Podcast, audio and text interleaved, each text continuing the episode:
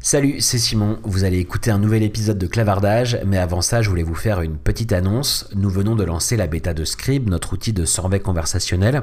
Notre constat est simple. Toutes les entreprises ont besoin de poser des questions à leurs clients pour mesurer la satisfaction, leur NPS, pour collecter du feedback produit, etc.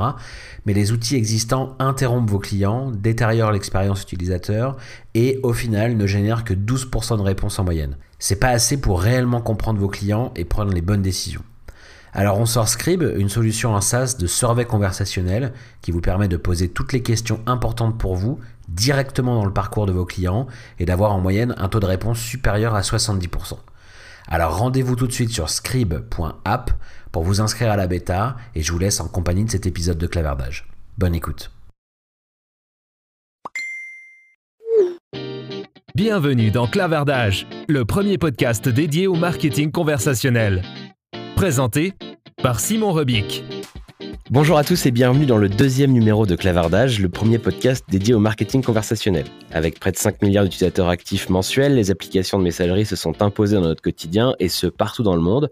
Pourtant, s'il est naturel pour les marques d'avoir un site web ou une page Facebook, peu utilisent encore réellement la conversation dans leur stratégie d'acquisition ou de rétention de leurs clients.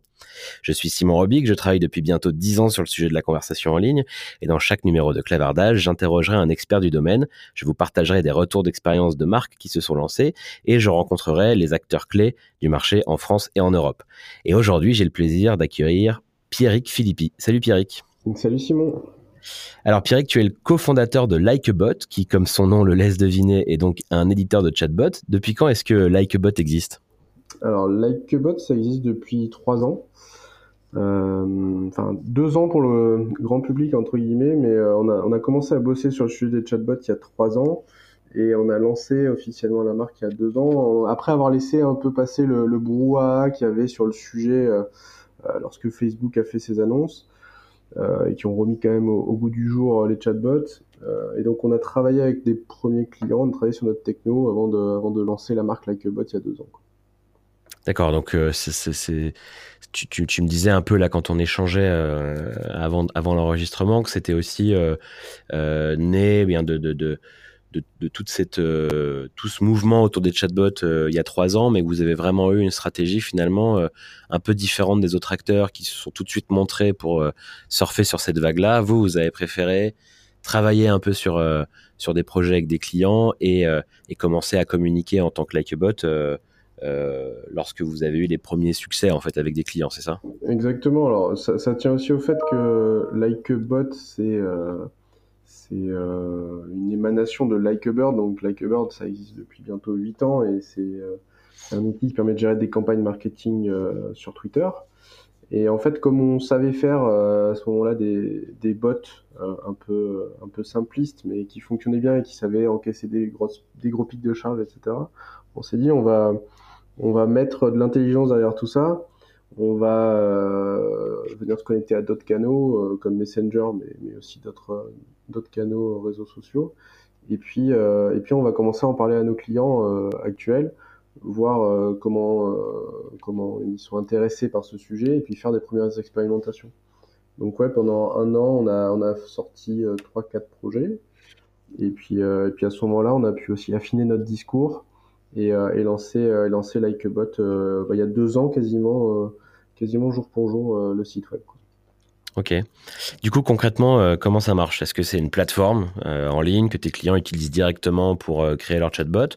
Ou est-ce que vous les accompagnez avec du service, etc., sur la création de leur bot? Alors, j'ai envie de dire les deux. historiquement, en fait, on, s'est lancé plutôt avec une offre de service. et en fait, en réalité, l'outil, si on a commencé à le développer, c'était plutôt pour nous en interne. C'était pour gagner du temps sur, la mise en place des projets, pas avoir à recoder à chaque fois, et pouvoir donner la main au chef de projet euh, pour qu'il puisse finalement construire les bots sans avoir à faire appel à une équipe de développement qui, elle, pouvait se concentrer sur, euh, le développement du produit. Aujourd'hui, euh, la démarche qui est la plus courante, c'est qu'on accompagne le client sur la phase de setup, tout ce qui va être conception du, du, produit, parce que c'est quand même des, des, méthodes un peu, euh, un peu particulières encore. Euh, on s'improvise pas concepteur de chatbot. Il faut, faut, changer un peu sa manière de penser sur certaines problématiques et donc c'est important d'être accompagné. Sur quoi, par exemple? bah, c'est, je dirais que c'est l'aboutissement dans les projets digitaux de la notion de MVP. Euh, il faut, faut vraiment euh, avoir en tête quand on fait un projet de chatbot, de, on fait une première version qui a un périmètre qui est, euh, qui est réduit, qui n'est pas le périmètre cible qu'on veut peut-être dans 6 mois, 1 an, mais on, on fonctionne vraiment par itération. Et, et ça, culturellement, c'est quelque chose qui apparaît, qui est apparu avec les méthodes agiles, etc., dans le développement, on va dire classique. Mais vraiment, pour moi, le, le, le chatbot, c'est vraiment le point d'orgue de de ce truc-là, quoi. Et, euh, et, ça, des fois, c'est pas évident.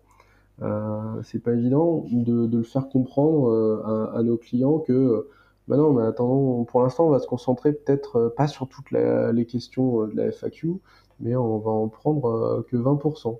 Alors, on, va, faire en sorte que ce soit celle qui soit posée le plus souvent, hein, mais, mais, mais ça, c'est vraiment un point important. Et puis, l'autre point, c'est que euh, aujourd'hui les, certains clients sont un peu biaisés, euh, euh, soit parce qu'ils veulent avoir une approche de quelque chose qui les rassure, c'est-à-dire un, vrai arbre de décision et de conversation. et donc finalement on se retrouve avec des bots et des formulaires améliorés quoi. Hmm. soit au contraire qui arrivent en disant bah, c'est bon il y a l'intelligence artificielle ça va être magique ça ça va savoir tout faire et, euh, et, donc ce travail en fait de conception qu'on fait avec eux, c'est aussi un travail de pédagogie pour expliquer qu'il n'y a, a, rien qui est magique, mais qu'il y a des solutions pour faire mieux qu'un qu formulaire amélioré. Quoi. Ok. Donc typique, c'est quoi un, un, projet typique en fait chez vous, un projet type que vous que vous déployez euh, chez vos clients? Alors nous, on va avoir finalement deux catégories. On va avoir une catégorie euh, plus projet marketing euh, qui n'est pas celle qu'on fait le plus souvent, mais c'est peut-être les projets les moins complexes. Donc ça va être des activations marketing qu'on va faire pour des, euh, pour des marques euh, sur Messenger ou sur Twitter principalement. Et après, le type de projet, c'est des projets plus longs qui vont être autour, on va dire, de la relation client au sens large. Ça peut être du service client euh, avant vente ou après vente, ou, euh, ou autour du recrutement aussi. On fait pas mal de projets là-dessus. Donc là, c'est des projets plus longs où vraiment tu as euh, une phase de, euh, de co-conception avec des ateliers qu'on mène avec les clients et les équipes métiers en interne, euh, un travail de restitution qu'on fait et une première partie du périmètre de l'arborescence, de la conversation, on va dire plutôt du bot, qu'on qu livre aux clients pour échanger. donc ça, c'est la première phase pour nous. Ensuite, il y a la phase où on va mettre le bot sur notre builder donc ça, c'est soit nous qui le faisons à 100%, soit on le fait en parallèle avec les équipes du client qui auront la main à la fin sur le bot. Et puis, euh, il y a une dernière phase qui est clé, c'est euh, des tests, des tests, des tests, beaucoup de tests euh, avant la mise en ligne. Et là, on a la plupart de nos clients qui à ce moment-là deviennent autonomes et prennent la main sur leur bot et sur notre outil pour, pour gérer les, les prochaines évolutions. Ok. Et ça se passe principalement sur Facebook Messenger, qui est peut-être la, principale plateforme qui a poussé aussi beaucoup les bots d'un point de vue grand public. Ça se passe sur leur site. Où est-ce que vous déployez ces expériences-là en fait? Euh, En fait, bizarrement, nous, on était assez persuadés que ça allait être Messenger qui allait vraiment être euh, le canal principal, et on voit vraiment un vrai retour en, fanfare des sites web via des plugins. D'accord. Euh, on a l'impression là-dessus que les marques veulent un peu reprendre aussi euh, la main sur tout ça. Mmh. Et euh, donc, principalement, site web et Messenger. Euh, et là-dessus, nous, un des intérêts, c'est que notre plateforme, elle est, elle est complètement multicanal. C'est-à-dire que ton bot, tu peux le déployer, le même bot, tu peux le déployer sur Messenger et sur ton site web en, en un clic. Donc, ça te permet d'avoir une expérience unifiée. Euh, donc ça, c'est les, les, deux canaux principaux. On voit du WhatsApp qui commence à pas mal monter aussi. Ouais. Euh, surtout sur du, du service client. Euh, donc, euh, donc, ça, c'est intéressant. Twitter. Mais le site, le, le, le, site en ouais. tout cas reprend là où on pouvait imaginer justement avec l'explosion des apps mobiles, avec bah, le fait, comme je le disais en intro, comme tu as 5 milliards de personnes dans le monde qui utilisent des applications de messagerie tous les mois, que on pouvait imaginer aussi que les marques, du coup, décident d'aller investir davantage sur ce canal-là pour aller toucher leurs cibles là où elles sont déjà. Mais toi, tu constates que, en tout cas, tes clients cherchent à, à contrôler l'expérience, euh, à, le faire euh, aussi sur, sur des, canaux qui leur appartiennent, entre guillemets, quoi. Et, donc, le site web euh, a une place encore très importante. Clairement, le, site web a vraiment pas dit son dernier mot. Et, et surtout, en termes d'expérience, c'est un canal qui est vraiment intéressant parce que si, on prend l'exemple de, de, commerçants ou de e-commerçants, par exemple, souvent, tu as identifié sur le, sur le site et donc, euh, c'est beaucoup plus facile euh, d'accéder à tes informations clients euh, que si tu si sur Messenger. Parce que si tu es sur Messenger, potentiellement, il faut te réauthentifier vis-à-vis du, du, site ou du back-office, en tout cas de mmh. du commerçant, pour accéder potentiellement à tes données. Donc, ça veut dire qu'il faut que tu remettes ton login et ton mot de passe sur Messenger. Enfin, ça, ça, pose vraiment des, des, des questions qui, peut, qui, peuvent être, euh, qui peuvent être complexes. Alors que quand tu es sur le site, dans l'environnement de la marque, ben là, on peut faire des choses vraiment cool en disant, bah tiens, directement, par exemple, le, plugin peut te dire, euh, bonjour Simon, euh, vous voulez des news sur votre commande du 24-12 Oui Ok, eh ben, voilà, elle est en, elle est en route. Quoi. ok. Ça, c'est vraiment puissant en après, clairement, le, marché des chatbots aujourd'hui, c'est un marché sur lequel il y a beaucoup d'acteurs qui soient euh, très spécialisés sur euh, euh, des industries ou certains cas d'usage, etc., ou, pas. Il y a des acteurs qui sont plus généralistes. Comment t'expliquerais, toi, votre principale différence, en fait, finalement, chez Likebot dans ce marché où il y a, où il y a déjà beaucoup de monde? Alors, ça va peut-être paraître prétentieux, mais on, fait des chatbots qui marchent. Alors, je, vais pondérer un peu le, un peu le truc notre vraie différence, c'est qu'aujourd'hui, on a par exemple un, taux de, un taux de reconnaissance euh, des, euh, des, saisies des utilisateurs qui est aux alentours de 90% sur notre plateforme. D'accord. Ça veut dire qu'on arrive à répondre à 90% euh, aux questions des utilisateurs en mêlant des technos de machine learning. J'aime pas trop le mot intelligence artificielle, hein, mais de machine learning et euh, des technos plus classiques de euh, d'expression, euh, de, mots-clés, ce genre de choses-là. Et, et ça, en fait, ça nous permet d'avoir des, des, résultats sur le fonctionnement du bot, mais surtout, ça permet à nos clients d'avoir des vrais résultats et un vrai impact sur leurs problématiques. Mmh. Quand tu as, as, un site de recrutement qui a une problématique de récupérer des CV et que tu le multiplies par deux en mettant un chatbot, voilà, ça, ça c'est bien. Et quand en plus, tu permets euh, de préqualifier euh, les profils et de faire gagner du temps aux, recruteurs derrière, ça, ça c'est sérieux. Quand, euh, quand tu as un service client où tu as, je sais pas moi, 10 questions fréquentes et que tu es capable de répondre dans 90% des cas à ces 10 questions les plus fréquentes, bah, c'est de la performance pour, ton client. Et, là-dessus, nous, on a une anecdote qui, qui, a été un peu fondatrice d'ailleurs pour la manière dont on bosse on était sur un, un gros salon de la relation client il y a un an et demi. Et il y a un, très gros acteur, euh, une très grosse marque française, qui faisait une conférence pour expliquer euh, qu'est-ce qu'elle faisait de bien dans le conversationnel. Et dans la conférence, en gros, le, moment phare du truc, c'est quand euh, ils annonçaient que leur chatbot était capable de répondre correctement à 50% des questions. Ah et, là, tu sais, c'était, il y avait presque les panneaux euh, applaudissés dans la salle, etc. une espèce d'hystérie collective en disant mais c'est génial et tout. Et, euh, et avec euh, avec mon associé, on s'est regardé, on s'est dit mais 50%, enfin réellement c'est c'est pile ou face quoi. On, on, peut pas être, on peut pas se satisfaire de ça quoi. Et, et, donc vraiment, nous on essaie vraiment de travailler pour avoir des bots qui répondent à une vraie problématique et qui répondent correctement. Ok.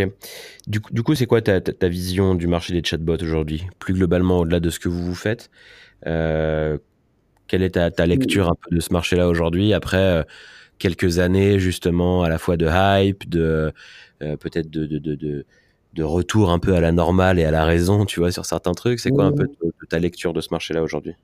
C'est un marché qui est, qui est un peu compliqué aujourd'hui. Euh, ne, ne, venez plus sur ce marché. euh, non, c'est un, marché en fait qui, euh, qui se consolide aujourd'hui, euh, qui rentre dans une vraie phase de maturité. Parce qu'il y a eu, comme tu le disais, hein, cette phase de hype au tout début, comme sur beaucoup de, de marchés tech. Et euh, aujourd'hui, ce qui est compliqué sur le marché des chatbots, c'est qu'on fait face à des, euh, à des clients, notamment sur, euh, sur des clients de grands groupes ou de, des groupes un peu précurseurs, qui ont fait les premiers tests. Et il y en a quand même, on va pas se mentir, une bonne partie qui ont eu des résultats décevants. Parce que je pense que même l'acteur qui disait 50% de bonnes réponses tout à l'heure, quand il a pris un peu de recul, il s'est rendu compte que. C'était pas satisfaisant. Quoi.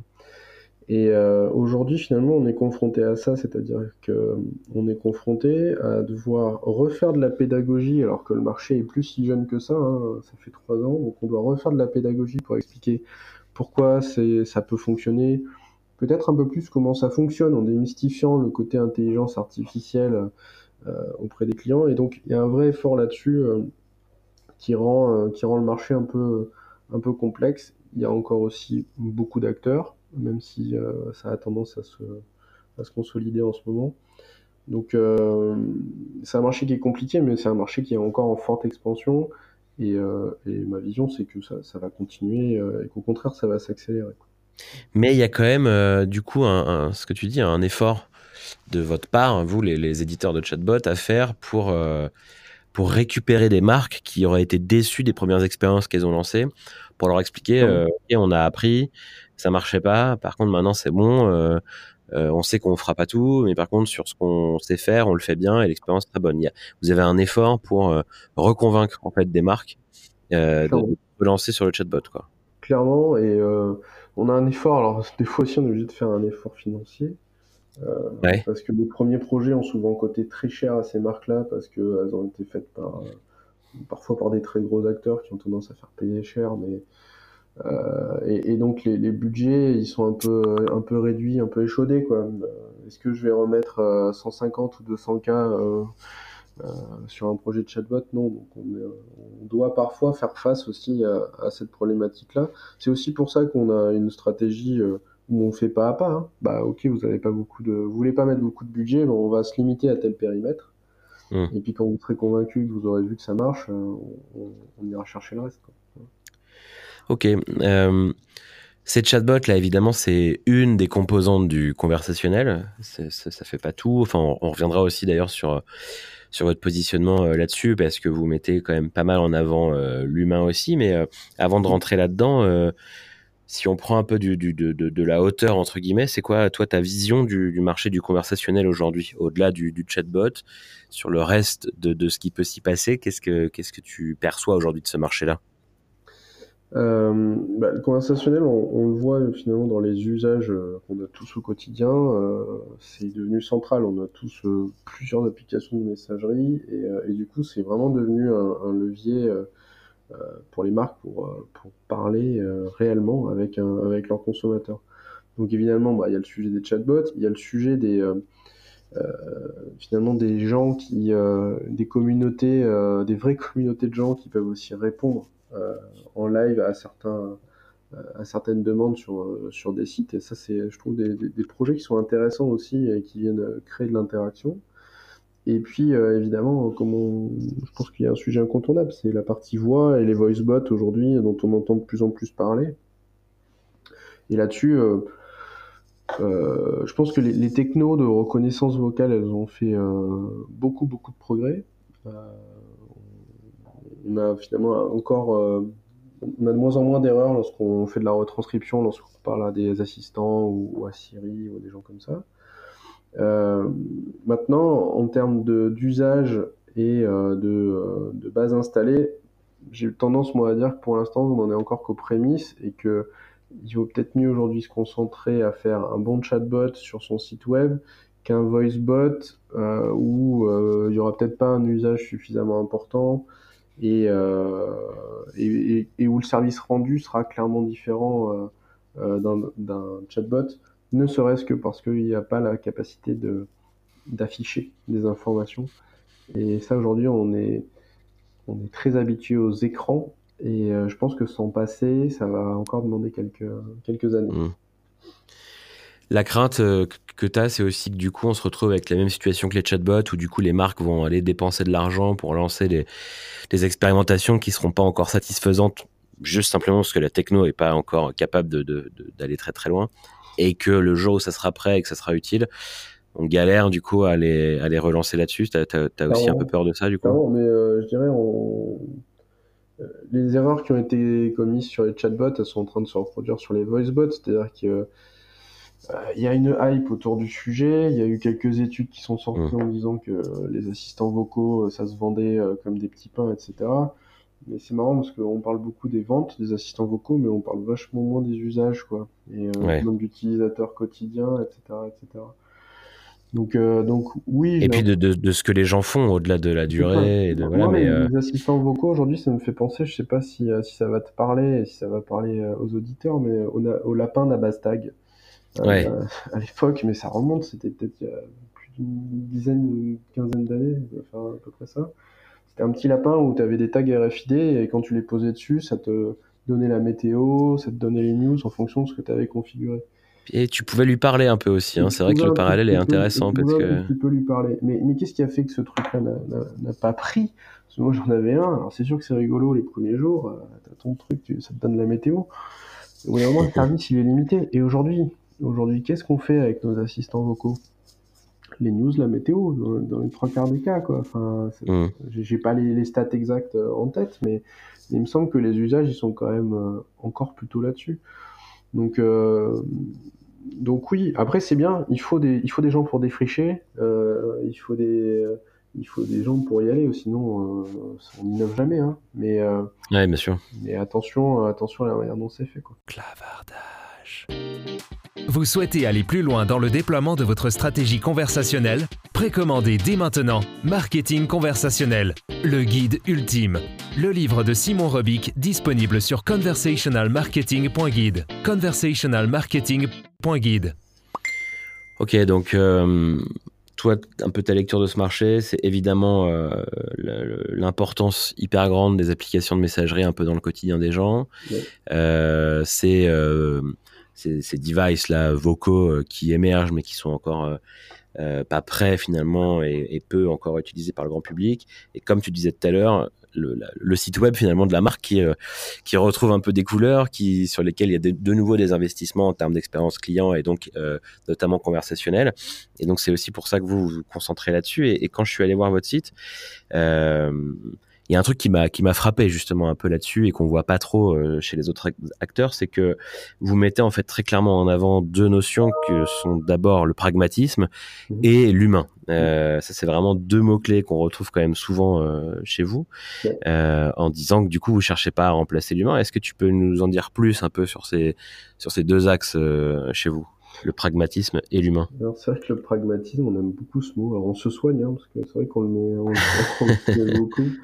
Euh, Moi, j'avais, euh, avant d'arriver chez iAdvise, j'éditais un, un, outil de gestion des conversations sur les réseaux sociaux et on avait une notion qui était assez proche. C'était, on disait aux marques d'arrêter le bullshit. Et, mais vraiment, c'était des mots-clés qu'on utilisait dans nos, dans nos supports de communication et tout. Et je trouve que c'est un peu proche de ça. C'est, euh, c'est finalement, voilà, comment, comment est-ce que tu décrirais ça du coup chez vous là? Bah, Pour nous, en fait, le pragmatisme, c'est dire concentrons-nous sur un périmètre euh, qu'on va savoir faire marcher tout de suite et, euh, ne venons pas mettre de l'intelligence artificielle euh, si c'est pas nécessaire.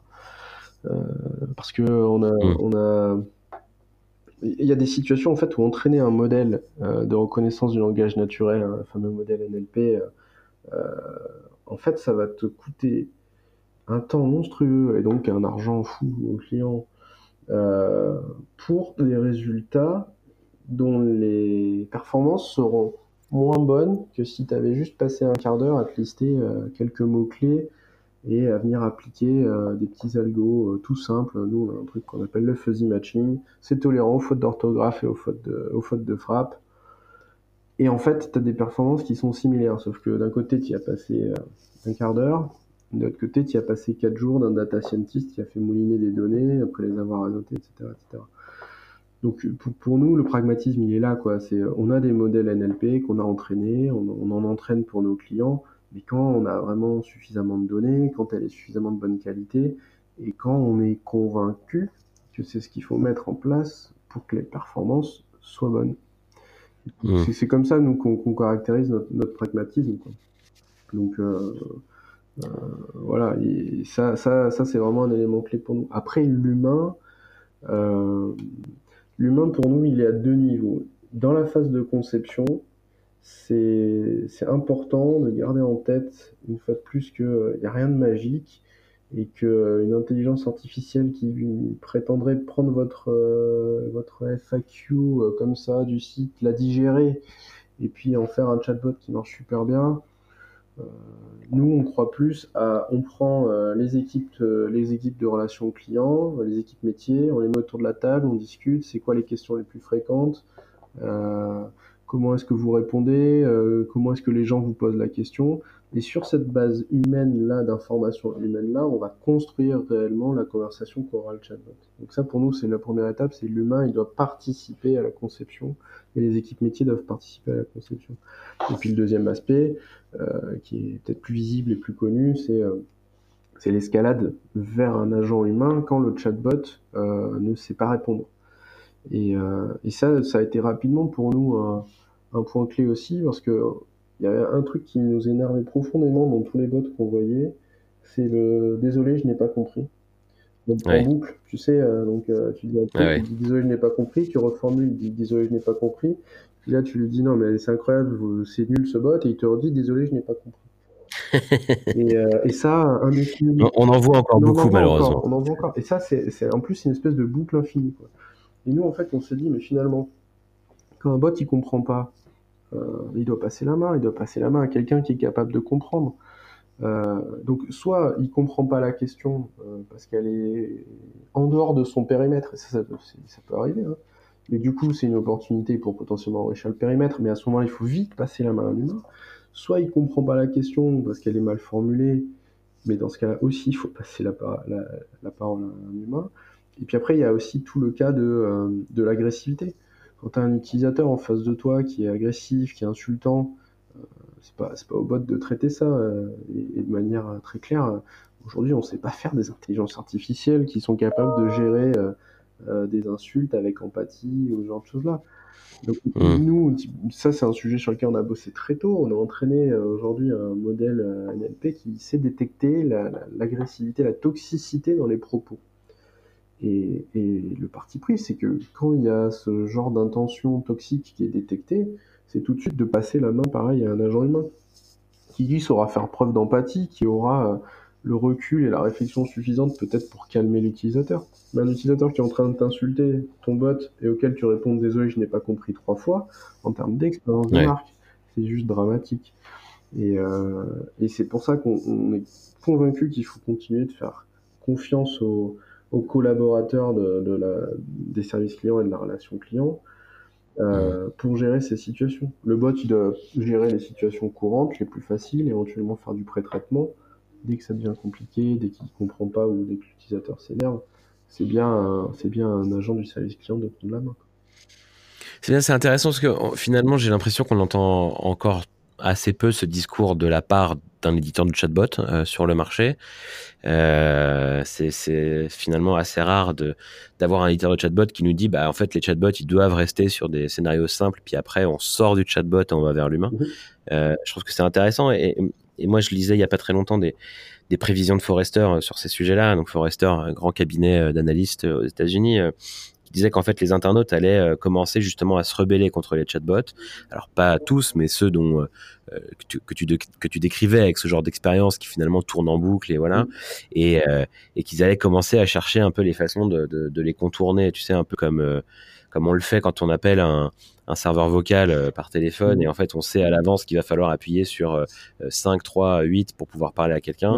En fait, les gens commencent à s'échanger un peu les mots-clés de chatbot pour aller directement parler à un agent. Donc, il y a effectivement du boulot à faire sur les scénarios pour pour être sûr que ce soit utile, que ça escalade automatiquement quand il y a besoin, mais que on reste pas dans ces boucles infinies qui vont faire que les gens vont vont chercher dès le départ à, bypasser le chatbot et donc bah, pour la marque on va perdre tout, tout l'intérêt de cette automatisation là. C'est super intéressant ce que tu dis parce que euh, le...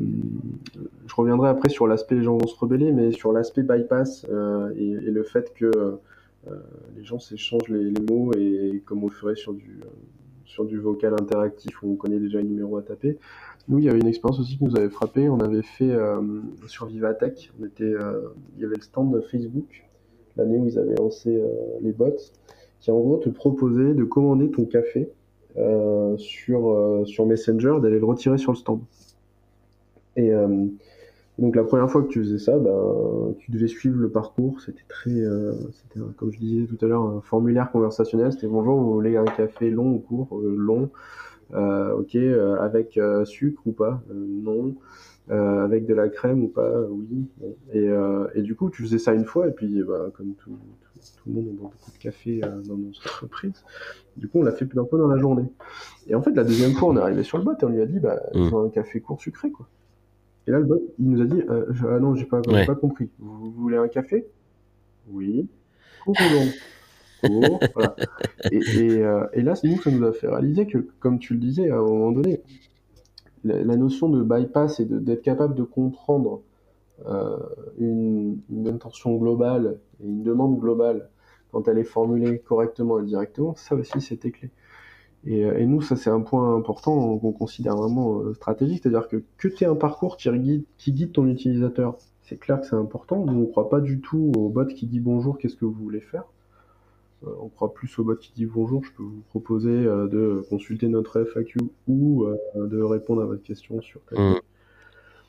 Et, mais par contre, quand l'utilisateur sait ce qu'il veut et qu'il formule sa question correctement et que ça n'a rien de complexe, comprendre café court sans sucre, aujourd'hui, pour moi, hein, n'importe quel techno de chatbot doit savoir le faire.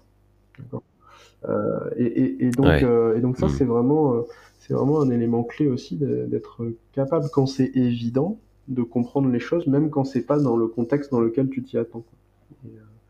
Et, ça fait partie des choses qui, qui, bousculent les expériences, qui font que les gens sont pas contents, et que, comme tu le dis et comme Forrester le dit, euh, ils vont se rebeller contre les chatbots. Mais euh, il y a des choses qui convergent. Hein. J'ai vu passer il y a, passé, il y a deux trois jours sur LinkedIn, euh, c'est BVA qui a sorti ça. Aujourd'hui, les chatbots ont déçu 50% des clients. Et, enfin, un, tout petit peu plus. Et, je trouve ça marquant parce que ça, ça, veut peut-être dire que ceux qui ont fait les chatbots n'avaient pas compris ce qu'attendaient les clients, quoi. Et c'est dommage. C'est pour ça, hein, euh, tout à l'heure tu me posais la question qu'est-ce qui nous différencie, mais je pense que ce qui nous différencie, c'est que nos bots ont fait en sorte qu'ils déçoivent pas les clients euh, et qui réellement apportent le, service attendu. C'est quoi ta vision, toi, du coup, de la suite, euh, à la fois pour vous, mais plus globalement pour le marché du conversationnel? Vers quoi on se dirige dans les prochains mois, les prochaines années sur ce marché? Bah, je pense qu'on se dirige vers euh, déjà des chatbots qui vont être euh, euh, déployés un peu, un peu partout. Donc ça sera le site web, ça sera, ça sera les applications de messagerie, ça c'est assez clair. tous les canaux seront bons et, il y aura vraiment un intérêt à être présent sur, sur plusieurs canaux. Ensuite, ça va être... il y a deux enjeux. Le premier, c'est capable de fournir la bonne réponse.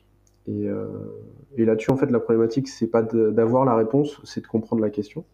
Donc, euh, il y a encore beaucoup de travail à faire sur le traitement du langage naturel pour améliorer tout ça. Euh, et puis, et puis l'autre, l'autre aspect, c'est c'est vraiment le côté interconnexion avec, avec tous les outils qu'utilise euh, qu'utilise l'entreprise. Euh, je pense qu'un chatbot demain, il devra obligatoirement être connecté. Enfin même aujourd'hui, aujourd'hui, il doit déjà être connecté à l'outil de relation client, par exemple. donc pour cette escalade avec l'humain dont on parlait. pour que tu aies l'affiche, quand ça escalade avec l'humain, qui est l'affiche du client qui remonte, que tu aies son historique de conversation, que tu aies tout ça. Donc ça doit être connecté aussi au CRM, quoi, du coup, pour pouvoir accéder à tout ça. et, puis, et puis demain, ça devrait être connecté au système de gestion des commandes, ça devrait être connecté. Enfin voilà, c'est. Souvent, on entend le mot de base de connaissances pour les chatbots, mais en réalité, c'est des systèmes d'information. Et, donc, il va falloir que mm. tout ça, tout ce petit monde apprenne à parler ensemble pour une fois de plus, hein, pour que le service à l'utilisateur rendu soit le, soit le bon. Quoi. Ok, c'est très clair. Merci beaucoup Pierrick euh, pour cette conversation. Où est-ce qu'on peut te suivre? Où est-ce qu'on peut en savoir un peu plus sur, euh, sur ce que tu fais et sur, euh, sur Likeabot alors, bah, principalement LinkedIn et Twitter, où je suis assez présent, et puis sinon, bien sûr, le site de Likeabot, likebot.io, sur lequel vous pouvez parler avec notre chatbot de démonstration, euh, parce que euh, on, essaye de faire en sorte que les cordonniers soient pas les plus mal chaussés. C'est pas forcément ouais. évident qu'on passe plus de temps à faire évoluer les bottes de nos clients que les nôtres. Ouais. Mais euh, voilà, donc vous pouvez, vous pouvez nous retrouver, nous retrouver là-dessus. on a, on a une veille, Likebot édite une veille assez sympa que je vous invite à suivre. Super. Et eh ben merci beaucoup et à très bientôt alors Pierrick. Merci Simon. À bientôt. Clavardage. Et si cet épisode vous a plu, abonnez-vous. On est présent sur la totalité des plateformes de podcast. Laissez une review 5 étoiles, ça va beaucoup nous aider. Partagez ce podcast autour de vous et on se retrouve la prochaine fois pour le nouvel épisode de Clavardage. À bientôt.